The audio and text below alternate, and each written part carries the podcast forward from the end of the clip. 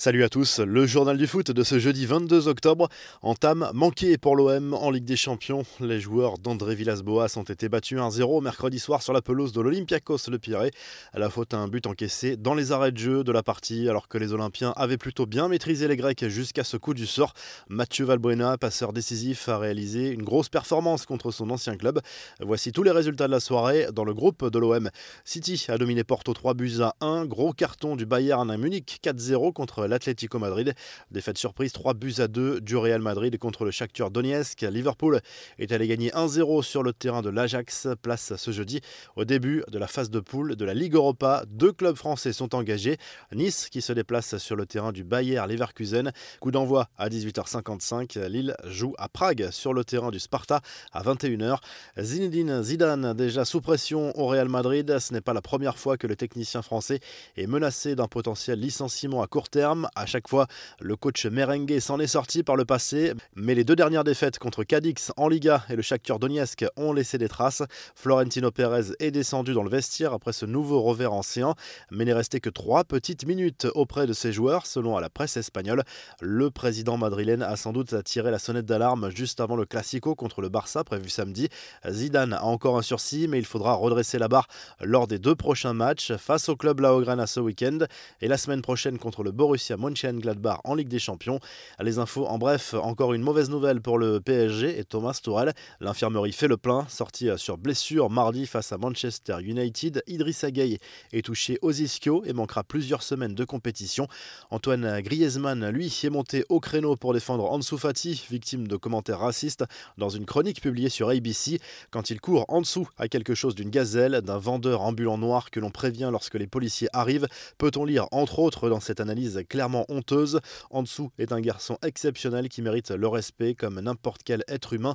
Non au racisme et non à la mauvaise éducation, a écrit l'attaquant français sur Twitter. Le tacle d'Adil Rami à Neymar, cette fois, le nouveau consultant de RMC est revenu sur la défaite du PSG face à Manchester United et ne s'est pas montré très tendre envers le Brésilien qu'il accuse d'avoir voulu faire la différence tout seul. Quand on le fait à plusieurs reprises, je craque, peu importe le statut, je pète les plombs, je pense toujours à l'équipe. La réponse est claire, c'est énervant. Si on perd le ballon à plusieurs reprises, et que c'est moi qui le paie derrière, a lâché le défenseur français. Marcus Thuram, lui, se souviendra longtemps de son match à San Siro mercredi soir contre l'Inter. La scène se passe avant le match, alors que le port du masque est obligatoire en extérieur en Italie. La confusion à l'entrée des enceintes sportives peut très vite arriver. C'est ce qui est arrivé à l'attaquant de Mönchengladbach qui n'a pas été reconnu par le vigile à l'entrée. Résultat, Thuram a dû montrer les résultats d'une recherche Google pour prouver son identité. Pendant ce temps, Cristiano Ronaldo est passé chez le coiffeur, oublié le chouchou dans les cheveux. Place à la boule à zéro pour l'attaquant de la Juve qui s'est affiché sur les réseaux sociaux avec cette nouvelle coupe. CR7 a de nouveau été testé positif au Covid et reste incertain pour le choc face au Barça la semaine prochaine en Ligue des Champions. Enfin, lorsqu'Adidas laisse carte blanche à Pharrell Williams, cela peut donner quelques sueurs froides aux supporters.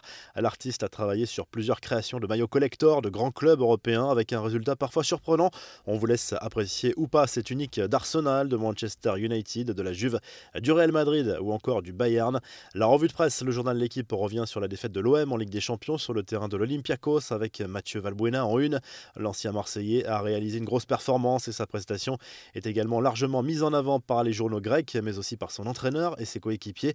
En Espagne, As s'inquiète de la nouvelle défaite du Real, à cette fois en Ligue des Champions contre le Shakhtar Donetsk, 3 buts à 2. Le club merengue mené 3-0 a réagi après la pause, mais les joueurs de Zidane ont à nouveau montré des signes inquiétants en termes d'engagement et une fragilité défensive surprenante. Le Mondo Deportivo enfonce le le cauchemar avant le Classico, titre le quotidien sportif qui pointe du doigt les lacunes défensives du club madrilène avant le choc de samedi. En Italie, la Gazette dello Sport reconnaît que l'Inter Milan a eu très chaud contre le Borussia Mönchengladbach mercredi soir et peut remercier Romelu Lukaku, auteur d'un doublé dont un but dans le temps additionnel. Vous retrouvez l'actu foot sur topmercato.com, l'appli Top Mercato et à très vite pour un nouveau journal du foot.